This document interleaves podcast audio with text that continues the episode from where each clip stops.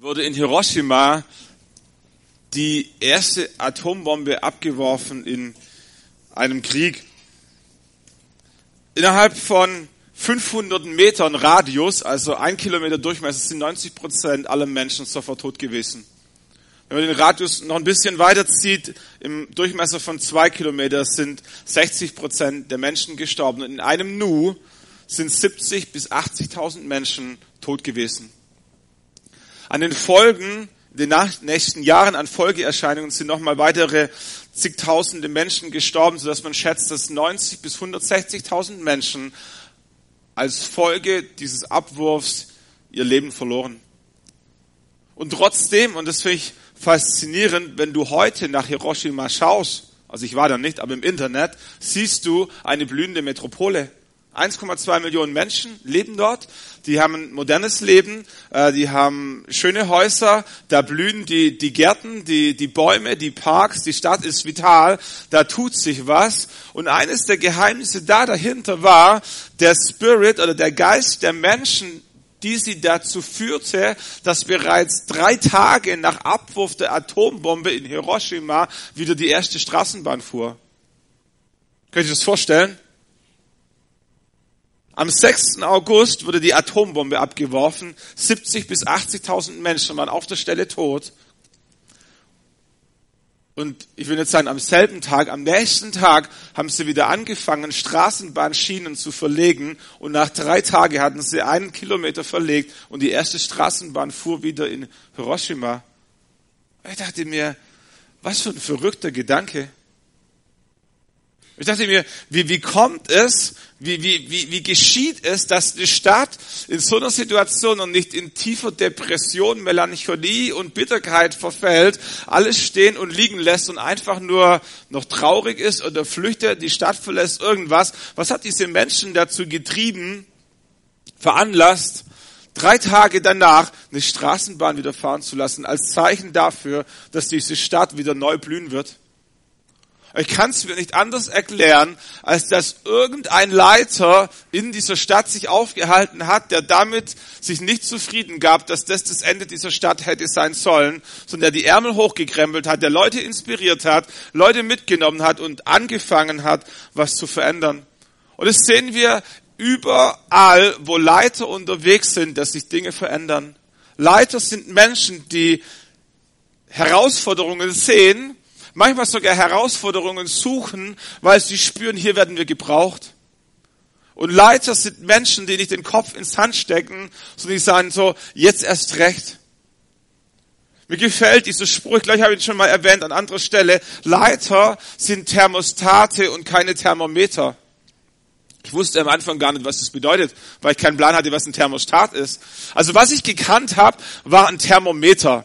Ein Thermometer, ähm, heute sind die digital und die stehen überall, aber früher hing ein Thermometer an der Wand. Meine Eltern hatten das, wenn man auf die Terrasse rausging, direkt neben der Türe, da konnte man schauen, wie warm es ist. Und ab 20 Grad durften die Kinder kurze Hose tragen. Und deswegen war das ganz wichtig, dieses Thermometer zu haben mit dieser Quecksilbersäule. Und je wärmer es wurde, desto höher stieg die Quecksilbersäule.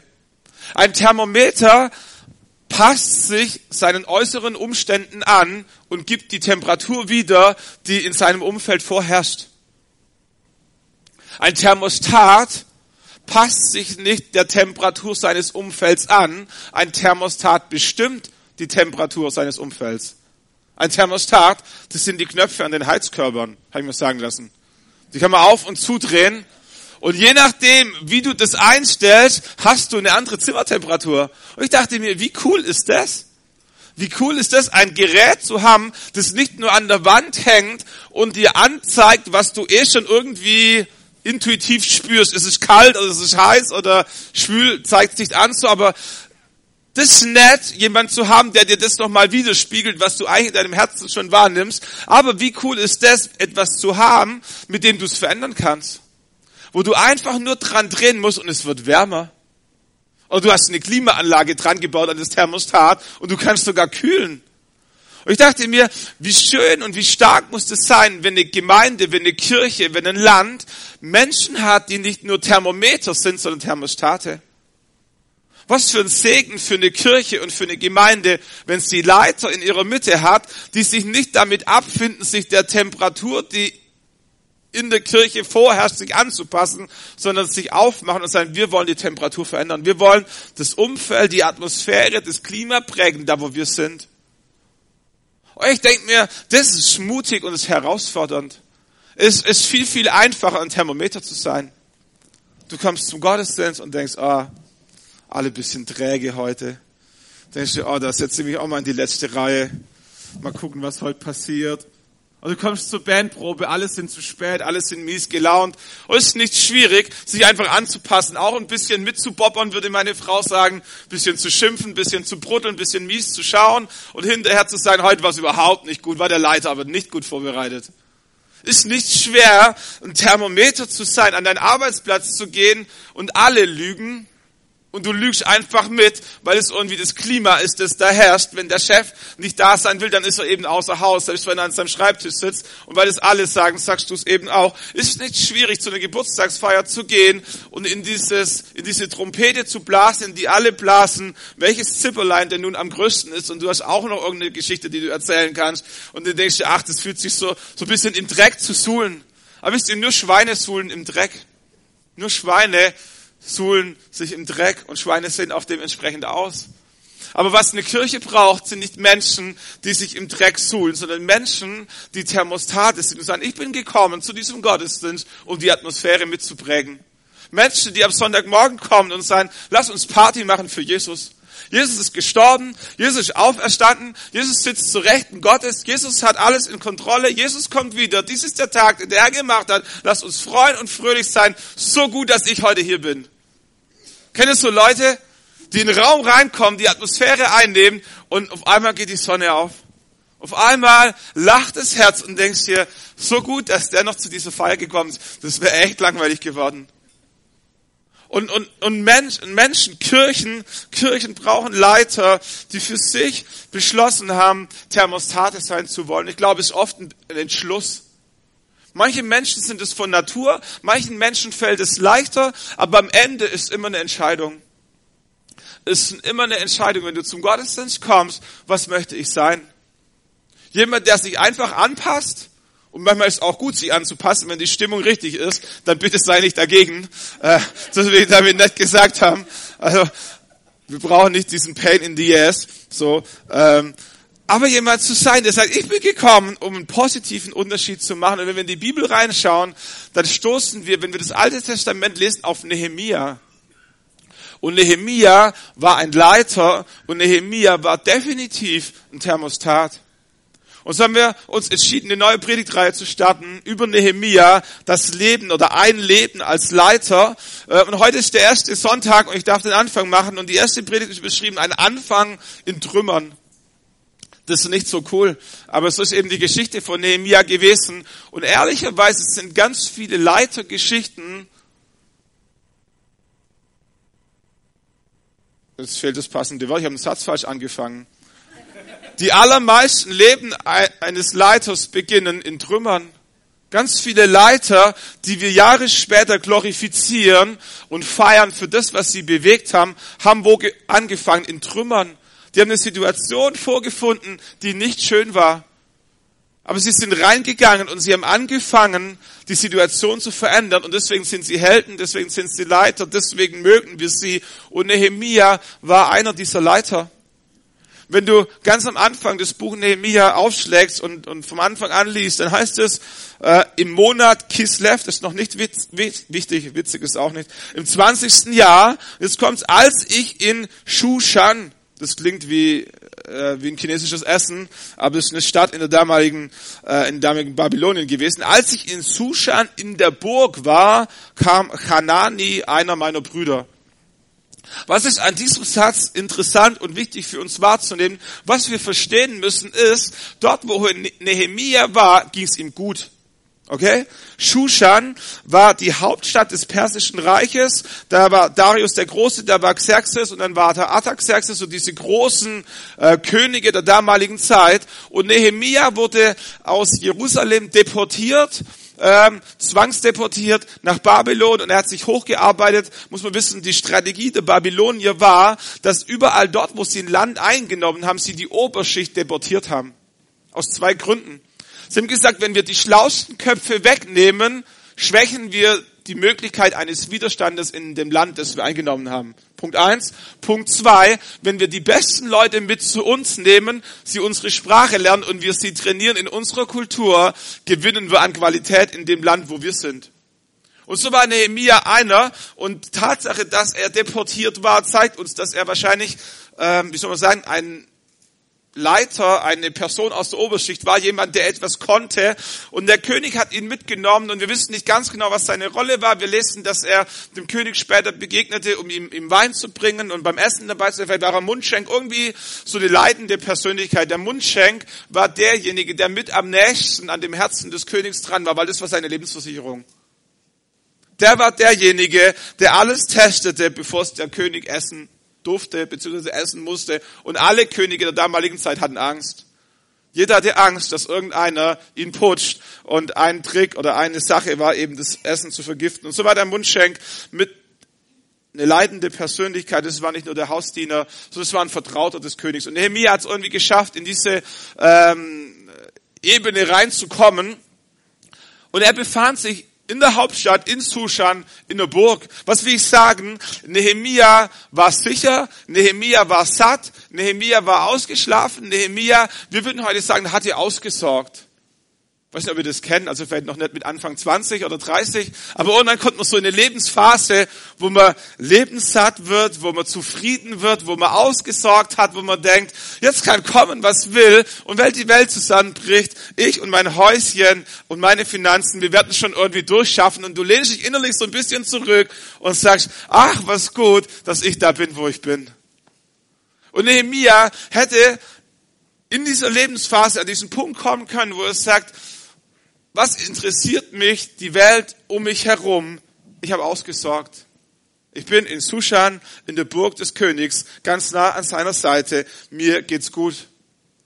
Und dann lesen wir davon, dass Landsleute kamen, Hanani, einer seiner Brüder, und Nehemia berichteten, wie es um die Freunde in Jerusalem stand.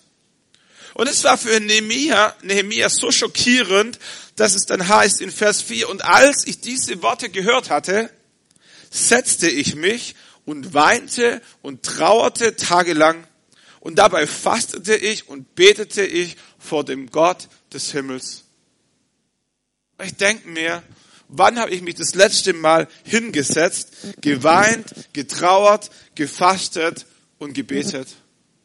Wann hat mich das letzte Mal die Not meines Umfelds, die, die Herausforderungen meiner Freunde, die Situation, die geistliche Situation in meiner Stadt so umgetrieben, dass ich mich zu Hause hinsetzen musste, dass ich weinte, dass ich trauerte, dass ich angefangen habe zu fasten und zu beten. Und ich merke, das ist schon eine lange Zeit her. Was Nehemia umtrieb, war folgendes. Da heißt es, die übrig gebliebenen, die, die zurückgelassenen sind in großem Unglück und Schande. Die Mauer in Jerusalem ist niedergerissen und seine Tore sind im Feuer verbrannt. Es hat Nehemia mitgenommen.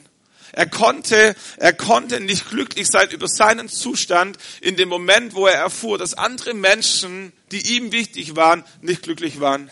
Das hat was mit ihm gemacht.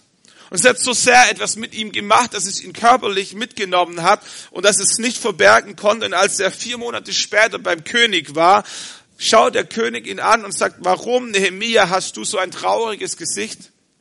Du bist doch nicht krank. Und wie wusste der König, krank ist der Kerl nicht, das wüsste ich. Und trotzdem schaut er so traurig drein. Und der König schaut ihn an und sagt, das kann doch nur eine Traurigkeit des Herzens sein. Das Herz von Nehemia wurde so traurig, dass es sein Gesicht nicht mehr verbergen konnte. Und wenn wir zwischen den Zeilen lesen, dann wollte er es gerne verbergen, weil vor dem König unglücklich dreinzuschauen, konnte dich dein Leben kosten. Der König hatte es lieber, freundliche und fröhliche Gesichter um sich drum zu haben. Wer so ein bisschen die Historienfilme kennt, der wusste, mancher dieser Könige war relativ launisch. da ging es nicht immer äh, nach Recht und Ordnung zu, das war manches auch willkürlich. Und es war nicht unbedingt zu empfehlen, vor dem König traurig reinzuschauen. So hatte Nehemia vier Monate lang sich bemüht, seinen inneren Schmerz nicht nach außen zu zeigen, aber der König war nicht dumm. Und es trieb Nehemia zu sehr um, als dass er es verbergen konnte. Und so schaut ihn der König an und sagt, was ist los, Nehemiah? Du bist doch nicht krank. Ist es etwa eine Traurigkeit des Herzens? Und schauen wir ins Neue Testament und lesen Matthäus, Evangelium, Kapitel 9, Vers 36, da lesen wir von Jesus. Da heißt es, als Jesus aber die Volksmenge sah, als Jesus mit seinen Jüngern unterwegs war und die Volksmenge sah, die, die, einfach die, die Masse an vielen Menschen, die mit ihm unterwegs waren und ganz viele Einzelne, als er in ihr Herz hineinschaute, heißt es, wurde er innerlich bewegt. Kommt gerade eine SMS rein. Bei irgendjemand wahrscheinlich. Passt. Er wurde innerlich bewegt. Er wurde innerlich bewegt wenn wir in das griechische Wort reinschauen, das an dieser Stelle Matthäus gebraucht, dann lesen wir, es drehte ihm den Magen um. Weißt du, ob ihr das kennt? Ich zum Glück nicht. Also mein Magen dreht so schnell nicht rum. Da passt viel rein, aber umdrehen tut's denn nicht. So, da muss schon echt was kommen. So, aber äh, was ich kenne, ist diesen Moment, wenn meine Kinder unterwegs sind und hinfallen und ich, wie soll ich sagen, wie, wie, wie welchen Schmerz selber spüren würde. Das, das kribbelt dann so im, kind, im Knie und denke mir, oh, Alter, hoffentlich ist nichts passiert. Oder Menschen erzählen von irgendwelchen Schmerzen, die sie haben an den Zähnen und mir zieht so bei meinem Zahn rein und denke mir, Alter, hör auf, äh, ich brauche das überhaupt gar nicht. So und Jesus litt körperlich, als er den Zustand der Menschen sah, die mit ihm unterwegs waren. Warum? Weil sie erschöpft und verschmachtet waren, wie Schafe, die keinen Hirten haben. Das war die Situation von Jesus. Er sieht Menschen um sich herum und er vergleicht sie wie eine Schafherde, die keinen Hirten haben. Da, wo ich gewohnt habe, hinter unserem Haus, da war eine Schafherde und die hatten auch keinen Hirten, die hatten nur einen Elektrozaun die waren manchmal relativ verzweifelt, die waren planlos, die sind von einem Eck ins andere gerannt, die dachten immer, in dem anderen Eck ist das Gras grüner und sobald ein Schaf losgerannt ist, da hinten was gefressen hat und geblökt hat, sind alle anderen hinterhergerannt, weil sie dachten, das Schaf hätte was gefunden, was sie in ihrem Eck noch nicht entdeckt hätten. Aber da wuchs überall dasselbe, überall grünes Gras. Und ich denke mir, wie oft sind Menschen in unserer Gesellschaft wie Schafe ohne Hirten und wir denken, wenn wir das neueste iPhone X irgendwas haben, dann sind wir glücklich. Und wir fangen an zu sparen und wir warten darauf, bis es endlich rauskommt und wir stellen uns in die Schlange an und wir kaufen uns das Teil und wir laden es runter und wir installieren unsere ganzen Apps und all diese Geschichten und wir freuen uns wie lange? Eine Woche, zwei Wochen, drei Wochen, Maximal so lange, bis der Kumpel neben dir Neueres hat. Und dann geht es schon wieder los. Dann musst du in die andere Ecke rennen. Und dann brauchst du neue Turnschuhe. Und dann brauchst du ein neues Auto. Und dann brauchst du einen Wohnwagen. Dann brauchst du ein Ferienhäuschen. Und dann brauchst du einen Urlaub. Und dann brauchst du eine neue Pergola für deine Terrasse. Und dann ist der Rosenstock vor. Und all diese Dinge. Und du rennst dein ganzes Leben lang von einem Eck ins andere, weil die Gesellschaft dir suggeriert, wenn du das auch noch hast, dann wirst du glücklich. Und die ganze Werbebranche funktioniert so. Wir ehrlicherweise verkaufen wir nicht Produkte in der Werbung, wir verkaufen Lebensgefühle. Die Werbung suggeriert uns, wenn wir dieses Duschgel nehmen, werden wir strahlen wie diese Frau in diesem Bild. Wenn wir diese Zahnpasta nehmen, wird unser Lächeln genauso schön wie von dem hübschen, charmanten Mann, äh, der von Photoshop schön gemacht wurde in diesem Film. Und wir rennen ehrlicherweise nicht irgendwelchen Produkten hinterher, sondern wir suchen nach Lebensgefühlen. Wir suchen nach, nach Freude und wir denken, wenn wir dieses oder jenes Produkt hätten, dann hätten wir das Lebensgefühl mit eingekauft. Und es funktioniert nicht. Es, es hat noch nie funktioniert. Es hat bei Nehemia nicht funktioniert, es hat bei Jesus nicht funktioniert, es funktioniert bei dir heute auch nicht. Wenn Menschen ohne Hirten unterwegs sind, weil sie keinen Plan haben, was in ihrem Leben wirklich Sinn und Halt gibt, sind sie wie Schafe ohne Hirten. Und dann kannst du nach einer Freundin suchen und nach einem Freund und dann kannst du nach einem Job suchen und nach einem Studienplatz und nach einer Wohnung und alles ist irgendwie vergänglich und nichts macht auf Dauer glücklich. Und Jesus sieht Menschen und er vergleicht sie wie Schafe, die umherirren, weil sie keinen Hirten haben und was er wahrnimmt, sind Menschen, die innerlich erschöpft und verschmachtet sind. Und wie viele, wie viele Menschen, vielleicht sogar manchmal wir selber, sind innerlich erschöpft, verschmachtet, innerlich müde vom Hinterherrennen nach dem nächsten Trend, nach der nächsten Freundin, nach einer schönen Wohnung, nach einem tollen Beruf, nach Sicherheit in der Rente und all diesen Dingen. Und wisst ihr, was passiert, wenn du den ganzen Tag als Schaf von einem Eck ins andere rennst? Am Ende des Abends bist du nicht satt, sondern müde, erschöpft und verschmachtet, weil du den ganzen Tag unterwegs warst. Körperlich auf Achse und innerlich unruhig. Und Jesus sieht diese Menschen. Und ich denke mir, egal wo wir hinschauen, Jesus, Jesus spricht ja nicht von, von, von der materiellen Fassade. Jesus sagt ja nicht, der eine ist reich und der andere ist arm und dem Armen mache ich mir echt Sorgen. Jesus sieht Menschen, die innerlich erschöpft und verschmachtet sind. Äh, wenn wir ehrlich sind, hat das mit materiellem Wohlstand überhaupt gar nichts zu tun. Wenn es danach gehen würde, müssten wir in Deutschland die glücklichste Nation der ganzen Welt sein. Wenn Geld glücklich machen würde, wenn ein voller Bauch zufrieden machen würde, dürften du und ich, wir und unsere Freunde keine Sorgen haben. Aber Jesus spricht nicht von dem Materiellen. Jesus spricht von, von was Spirituellem. Jesus spricht von dieser inneren Leere, die die Menschen müde und erschöpft zurücklässt, weil sie es im Wohlstand und im Materiellen nicht finden. Und Jesus sagt indirekt, was diese Menschen brauchen, ist ein Hirte. Was diese Menschen brauchen, ist eben, dass sie an die Hand nimmt ähm, und, und der, der sie führt. Was diese Menschen brauchen, ist ein Thermostat, der ihnen zeigt, wo wirkliche Lebenszufriedenheit zu finden ist. Und dafür braucht es Leiter, Zuallererst braucht es Jesus dazu. Jesus ist die Quelle, Jesus ist das Leben, Jesus ist das Brot, Jesus ist das Licht und, und vieles andere. Jesus ist, Jesus ist immer richtig. Aber es braucht Menschen, die Menschen zu diesem Jesus führen. Woher sollen sie es denn finden, wenn ihnen niemand hilft? Ich finde es faszinierend, wenn wir von Menschen liest. Ich liebe ich lieb Biografien von Männern und Frauen Gottes, die, die eine Not sahen und die Ärmel hochkrempeln und einfach was was machten. Als junger Teenager habe ich ein Buch gelesen von Jackie Pullinger Po oder To. To. Die war in Hongkong, in irgendwelchen Slums. Ich habe mir jetzt sagen lassen, wir haben äh, jemand bei uns in der Gemeinde, der, der war in Hongkong eine Zeit lang. Er sagt, diese Stadt ist so, so bipolar. Da gibt's so, so abgrundtief reiche Menschen wie, wie fast nirgends sonst. Und wenige Meter nebendran gibt's so arme Menschen wie auch fast nirgends sonst. Alles in derselben Stadt. Es ist wie so ein Schmelztiegel. Äh, die, diese, diese Menschen, die in Käfige leben, das ist kein Witz. Da gibt's Menschen, die haben wirklich nichts. Und nebendran leben Menschen, die haben alles und es schert sie in Dreck, wie es der Putzfrau oder der Kindergärtnerin. Der sagt, da haben Menschen, eine Haushälterin, die wohnt im Karton im Eck in der Wohnung. Ohne Witz. Die haben alles nur eine Babysitterin fürs Kind hat noch gefehlt. Und dann suchen sie sich irgendjemand, der nichts hat und der kriegt ein Eck im Karton äh, in der Wohnung und das ist ihr Zuhause. Und in diese Stadt ist diese Frau gegangen vor vielen Jahren in so ein richtiges Slumgebiet und sagt, Drogen war eines der Hauptprobleme, weil Jugendliche keine Hoffnung mehr hatten, haben sie sich alles reingezogen, was irgendwie äh, die, den Schmerz lindert. Und es war kriminell und es war schwierig und es war einsam und sie ist als Frau dort reingegangen und alle würden sagen, was machst du da?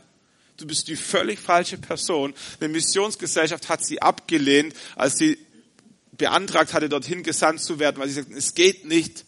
Du bist eine Frau, du bist alleine, du bist weiß, du bist äh, verloren, geh nicht. Und, und sie ist dorthin gegangen und sie hat angefangen, diesen jungen Menschen zu helfen. Und junge Menschen sind aus ihrer Sucht rausgekommen, weil Gott in ihr Leben reinkam. Und es hat angefangen zu blühen in dem Leben von einzelnen Menschen. Wir, wir feiern Mutter Teresa.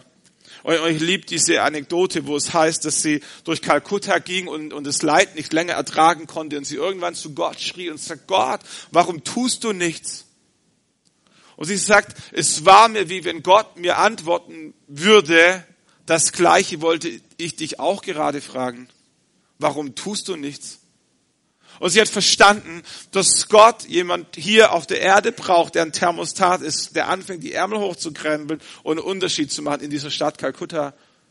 Und sie hat sich entschieden, diese Person zu sein. Und die Geschichte kennen wir. Was, was wir feststellen ist, Betroffenheit allein ist nicht genug.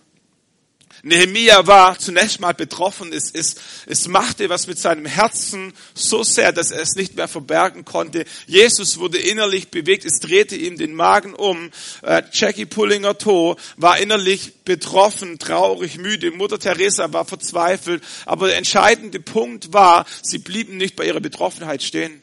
Betroffenheit allein ist nicht genug.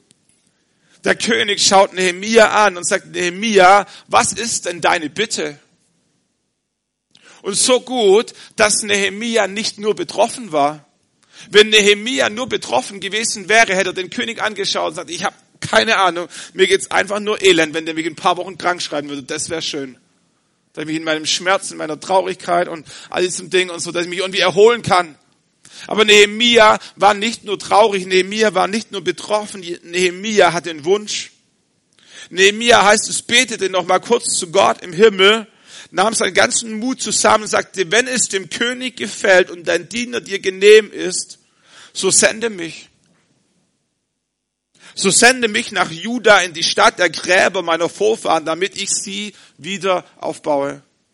Nehemia hat vier Monate in seinem Herzen gerungen und Gott gefragt, Gott, was ist die Lösung für diese Not? Nehemia war nicht nur traurig und als der König ihn fragte, hatte Nehemia in seinem Herzen bereits einen Plan. Das ist das Herz eines Leiters. Ein Leiter ist nicht einfach nur traurig, ein Leiter ist nicht nur einfach frustriert. Ein Leiter ist jemand, der sich vielleicht mal innerlich zurückzieht, aber nicht um traurig zu sein, um was auszubrüten. Und Nehemiah wartete auf den Moment, den Gott ihm hoffentlich schenken würde, wo das, was in seinem Herzen drin ist, diese geistliche Unruhe, fliegen darf, anfangen, fliegen, anfangen zu fliegen darf. Und wieso? Ja, ihr habt verstanden, danke. Ich weiß nur ein bisschen, um das Tempo rauszunehmen. Ja.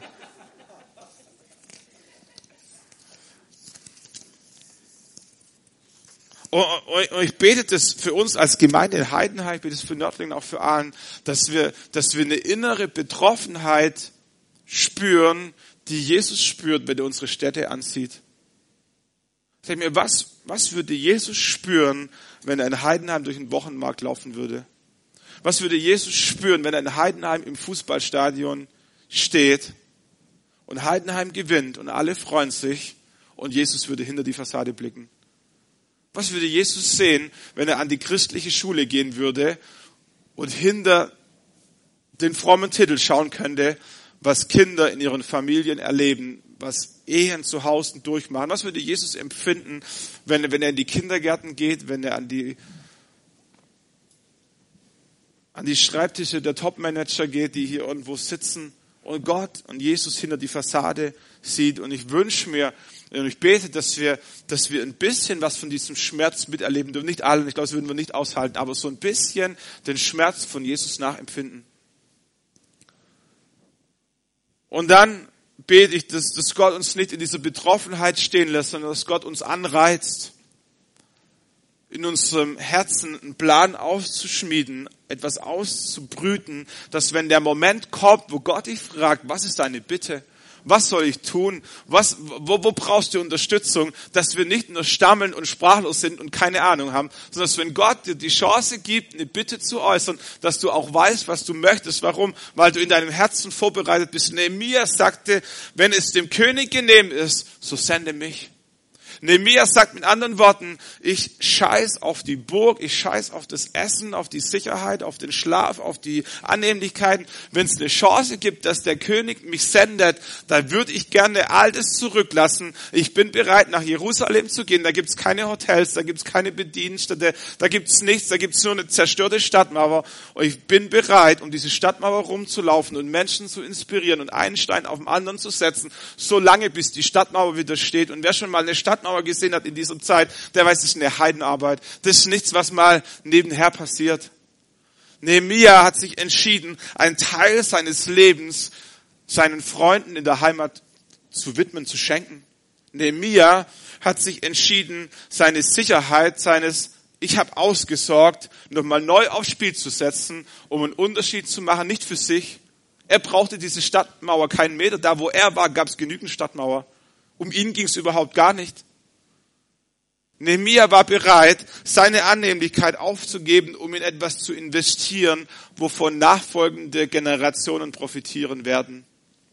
Ich glaube, dass Gemeinde Jesu dort, dort lebendig ist und gesund ist, wo wir unsere eigenen Annehmlichkeiten zurückstecken, um in was zu investieren, wovon nachfolgende Generationen profitieren werden. Und, und deswegen ist uns ein Anliegen als Gospelhaus, als, als Gospelhaus-Netzwerk, dass wir sagen, unsere Vision, unser Herzschlag, unsere Leidenschaft ist, Menschen mit Gott in Kontakt zu bringen. Alles, was wir tun, alle Finanzen, die wir spenden, jeden, jeden, jeden, jede Minute und jede Stunde, die wir in, in den Reich Gottes einbringen, hat, hat ein Ziel und einen Wunsch. Sagt Gott, gebrauche uns, um Menschen mit dir in Kontakt zu bringen. Und Jesus, wir beten, dass eine Begegnung mit dir alles verändert. Warum? Weil wir gesehen haben, dass eine Begegnung mit Jesus Menschen im positiven Sinn auf den Kopf stellt. Diese Woche mit jemand aus Aalen telefoniert, junges Ehepaar, zum ersten Mal Eltern geworden. Schwierige Geburt, gesundes Kind. Und die Geschichte ist die, äußerlich erfolgreich. Grafiker, ich darf es erzählen, weil sie selber erzählt haben, öffentlich im Gottesdienst. Er Grafiker, Werbeagentur, inzwischen mit eingestiegen als Gesellschafter. Sie Ärztin, hübsch, Auto, alles vorhanden. Audi sogar, also alles, was du dir träumen kannst. Richtig gut. Und trotzdem jahrelang ein unerfüllter Kinderwunsch. Gemacht, getan, versucht. Irgendwann ins Gospelhaus eingeladen worden den Gottesdienst erlebt, wiedergekommen, irgendwann sich entschieden, eine Basic-Gruppe, eine Gruppe über den Glaubensgrundkurs zu besuchen. Irgendwann den Mut gefunden, der Leiterin von ihrem inneren Leiden und Schmerzen zu erzählen. Und die Leiterin, die Frau von Matthias Brandner, schaut sie an und sagte, wie wär's? Wollt ihr nicht mal erleben, was es heißt, wenn eine Gruppe eine Last gemeinsam trägt? Ich möchte euch einladen und anbieten, wenn ihr wollt, das nächste Mal, wenn wir uns treffen, einfach nur kurz zu sagen, wir gehen durch eine schwere Phase, wir wünschen uns Gebet, wir, wir hätten so gerne ein Kind. Ihr müsst keine Einzelheiten nennen, einfach nur dieses Gefühl zu erleben, was es heißt, wenn eine Gruppe gemeinsam eine Last trägt. Und die erzählen von ihrem Schmerz und von ihrer Sehnsucht und die Gruppe fängt an zu beten. Und die kommen ein paar Wochen später in die Gruppe rein und sind schwanger. Und die ganze Gruppe jubelt. Und die ganze Gruppe empfindet dieses Kind als ihr Kind. Das gehört nicht denen alleine. Das ist ihr, das ist ihr Glaubensprojekt. Das haben sie gemeinsam gezeugt im, im, im Geiste. Da sind so ein paar Italiener dabei. Und wenn ihr wisst, wie Italiener äh, Enkelkinder erleben oder sowas, dann, dann verstehst du, dieses Kind hat mehr Opas und Omas als wir alle zusammen. Und dann zu erleben, wie, wie der Bauch wächst und wie die Schwangerschaft läuft und wie das Kind geboren wird. Und zu sehen, dass Gott treu ist. Letzten Sommer, wer dabei war im Sommerfest, haben wir, wir die beiden getauft, weil sie Gott erlebt haben. Heute Morgen bin ich von Nördling, ich war noch kurz im Gemeindehaus losgefahren, die Sonnenstrahlen waren fast so schön wie bei euch. Ähm, läuft, lauf, läuft, ja, wie soll ich sagen, läuft ein Ehepaar mit einer Frau im Rollstuhl am Gemeindehaus vorbei. Und ich denke, die kommen zum Gottesdienst weil die zu uns zur Gemeinde gehören. Und die laufen aber am Haus vorbei. Und ich denke, hä, was machen die? Schaut sie mich an im Rollstuhl und sagt, ähm, wir genießen noch ein bisschen die Sonnenstrahlen. Wir machen noch einen kleinen Spaziergang. Die Geschichte dieser Frau ist, dass sie nach Jahren, nach einer Phase, wo sie mit Gott nicht mehr so eng unterwegs war, irgendwann auf unsere Gemeinde in Nördlingen gestoßen ist, ihren Glauben wieder neu wie soll man sagen, entstaubt hat, Frühlingsputz gemacht hat. Und das ist so eine Frau, die, da geht einfach die Sonne auf, wenn sie den Raum betritt, ist einfach fröhlich. Und die kommt rein und die versprüht Leben und die erzählt von dem, was sie Gott erlebt, ist Krankenschwester und sagt, ich bete für so viele Menschen an meinem Arbeitsplatz. Und letzten Sommer, wir waren auf dem Weg in Urlaub nach Ägypten, weil ich noch, wir sitzen im Auto auf dem Weg nach Leipzig, kommt eine WhatsApp rein von ihrer Schwester, die Regina hat einen Schlaganfall bekommen, wir wissen nicht, wie es um sie steht. Und der Flug ist gebucht und es bringt auch nichts umzukehren. Wir haben nur geschrieben, wir, wir beten und wir haben noch ein paar Leute informiert. Wir sind in Urlaub geflogen ähm, und haben hin und wieder mal an sie gedacht und sind dann zurückgekommen und dachten, Mensch, die müssen wir auch mal besuchen. Und wir haben es nie geschafft. Es war High Life, Umbauphase, Endsport und so. Wir waren platt. Wir hatten auch viele andere Menschen und so. Und es ist einfach, ähm, ja, wenn du eine Not hast, wie will ich sagen, such dir einen anderen. Ich bin kein guter Hirte. Also ich mag dich und es hat nichts mit dir zu tun, es hat was mit mir zu tun. Aber es ist nicht meine Stärke, sich um einzelne Menschen zu kümmern, die in Not sind. Und irgendwann ruft sie mir an, sorry. Denke mir, jetzt kommt's. Jetzt, jetzt kriege ich einen richtigen Einlauf. Und die spricht mir eine WhatsApp draus und sagt, Stefan, ich bin so dankbar. Ich bin so dankbar über diese Gemeinde, über meine Brüder und Schwestern, die ich dort gefunden habe, über meine Freunde. Ich bin so dankbar, dass mich so viele Menschen besuchen. Ich denke mir, wer besucht dich? Ich nicht, meine Frau nicht, die Menschen auf dem Bau nicht. Ich habe keine Ahnung, wer dich besucht. Stellt sich raus, die Personen, die sie besuchen, sind die Freunde aus ihrer Kleingruppe. Jetzt hat die eine Freundin zum Glauben geführt, deren Mann hat sich bekehrt, da hat sie eine Kleingruppe gebildet um diese Gruppe drumherum. Und jetzt hat diese Kleingruppe entschieden, diese Regina in ihrer Kur in Reha eineinhalb Stunden von Nördling zu besuchen, jede Woche an dem Termin, wo normal Kleingruppe gewesen wäre. Woche für Woche für Woche haben sich die ins Auto gesetzt, sind zu der Frau gefahren, haben sie besucht, haben die Kleingruppe hinter Günzburg, irgendwo Gundelfingen, keine Ahnung, und was mit G, haben die besucht. Und inzwischen kann sie wieder ein bisschen stehen, kann, kann ihre Hände bewegen, da ging gar nichts mehr, konnte nicht sprechen, alles neu lernen müssen und die strahlt wie ein Honigkuchen, sitzt im Rollstuhl, läuft am Gemeindehaus vorbei und wer schiebt sie? Die Frau, die sie selber zum Glauben geführt hat. Und, und ich denke mir, wie schön ist es, wenn Gott Leben verändert, wenn Menschen mit Gott in Kontakt kommen und, und, und Jesus einen Unterschied macht in dem, dem Leben von Menschen. Und das ist unser Herzschlag als Gospelhaus. Das ist das, wo, wofür unser Herz schlägt, dass wir sagen, wir wollen Menschen mit Gott in Kontakt bringen. Nicht mit Licht, nicht mit Kaffee, nicht mit irgendwelchem Nebel, sondern mit Gott selber. Und Nebel hilft und Kaffee hilft und Licht hilft und guter Lobpreis hilft und ist alles wichtig und so. Aber am Ende geht es darum, dass Menschen nach Hause gehen mit diesem Wissen und mit diesem Gefühl, ich bin Gott begegnet. Weil wir glauben, dass eine Begegnung mit Gott alles verändern kann. Und ich hoffe, ich hoffe, dass du dich mit dieser Vision und mit dieser Leidenschaft eins machen kannst. Und manche Geschichte, auch die ne-, Geschichte von Nehemiah, hat in Trümmern begonnen. Da war nicht viel. Wir werden das die nächsten Wochen so ein bisschen entfalten. Die Stadt hat wieder angefangen zu blühen, wie Hiroshima. In dem Moment, wo Nehemiah dort reinkam, war einfach nur nicht nichts, aber die Stadtmauer war einfach zerstört. Was da war, das ist auch interessant, was da war, war der Tempel. Esra, wer schon mal Esra ne-, gelesen hat, das Buch von Nehemia, der liest die Geschichte, wie der Tempel in Jerusalem aufgebaut wurde, dieses geistliche Zentrum.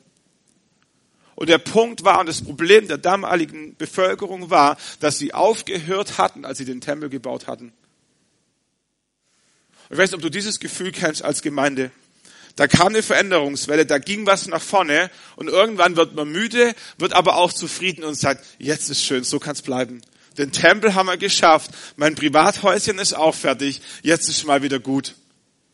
Und Nehemiah sieht die Not, dass es eben nicht reicht, den Tempel aufzubauen und ein Privathäuschen und eine Veranda, dass es auch eine Stadtmauer braucht.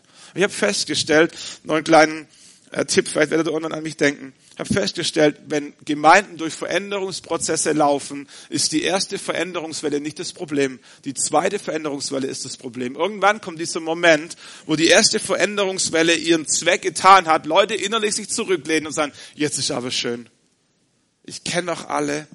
Die Predigt ist gut, die Band ist gut, wir haben ein bisschen umgebaut, der Kaffee schmeckt. Jetzt kann es bleiben, wie es ist. Eben nicht. Eben nicht. Da fehlt noch eine Stadtmauer, da fehlt noch so vieles. Und das ist das Problem, wo Menschen innerlich aufhören, sich zu verändern, weil sie denken, der Tempel steht. Denkt es nicht. Sei nicht damit zufrieden, dass ein bisschen was passiert ist hier in deiner Gemeinde. Äh, Gott sieht eine ganze Stadt.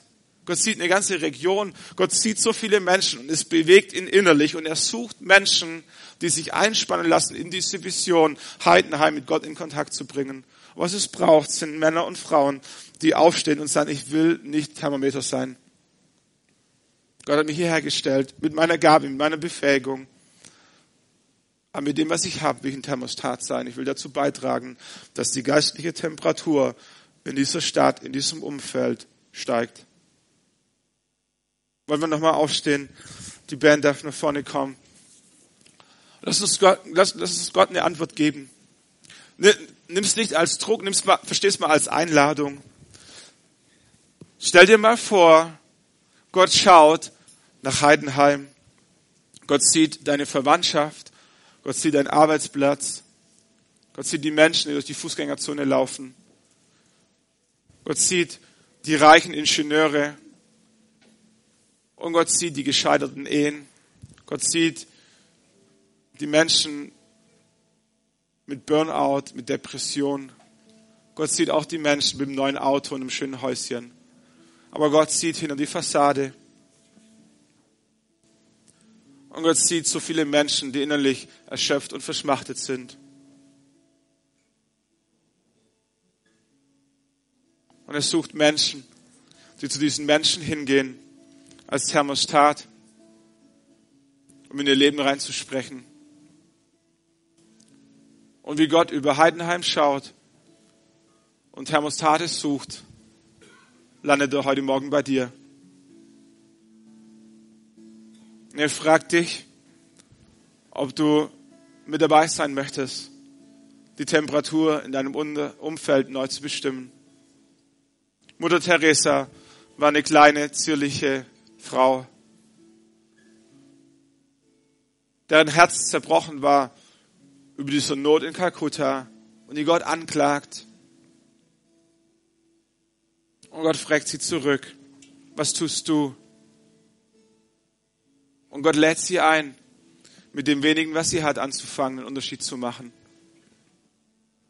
Und wie sie anfängt mit dem wenigen, setzt Gott sein Großes obendrauf. Und Umstände verändern sich. Menschen fangen an zu leben, zu strahlen, zu lächeln. Wie wäre das, wenn du ein Thermostat, eine Mutter Teresa, ein Markus, ein Michael, eine Susanne hier in Heidenheim werden würdest, die Menschen wieder neu zum Strahlen bringt, auf einmal Jesus in ihr Leben reinkommt, in dem Moment, wo du den Raum betrittst. Müssen wir beten, dass du uns gebrauchst in all unserer Schwachheit, in all unserer Kleinheit, in all unseren Fragezeichen.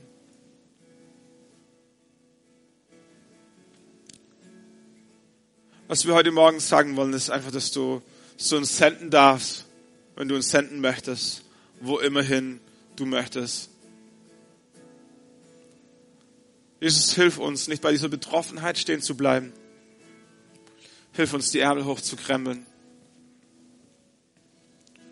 wenn du selber nicht weißt, was du tun könntest, frag Manuel, ich wette, der weiß, was du tun könntest. Ich wette, der hat eine Idee für dich.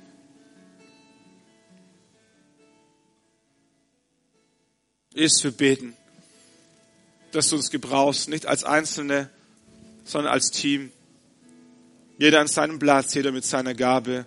Vater, wir danken dir, dass es in Heidenheim wieder strahlen wird sein Evangelium laufen wird, dass Menschen sich bekehren werden, dass die Räume voll werden, dass Jugendgruppen entstehen, dass Kleingruppen wachsen, dass Alpha-Kurse braucht, dass Menschen in Basics-Kurse gehen, dass Leute sich ausstrecken nach dem Glauben. Jesus, wir beten, dass die, dass die, die Schlauen und die Weißen dich erleben, Jesus. Wir beten, dass die Armen und die Verlorenen dich erleben. Wir beten, dass die Kranken geheilt werden, dass Ehen Hoffnung bekommen. Wir beten, dass, dass diese Stadt Heidenheim neu aufblüht, dass sie dafür bekannt wird, dass du, dass du das Licht in der Mitte bist, Herr. Vater, wir beten, dass du uns als Gospelhaus gebrauchst, unseren Platz einzunehmen, Unterschied zu machen, Jesus, diese Berufung nachzukommen, warum du uns hierher gesetzt hast. Nicht für uns, sondern für diese Stadt, Jesus. Danke, Jesus, dass du an uns glaubst. Danke, dass du, dass du uns möchtest in deinem Team.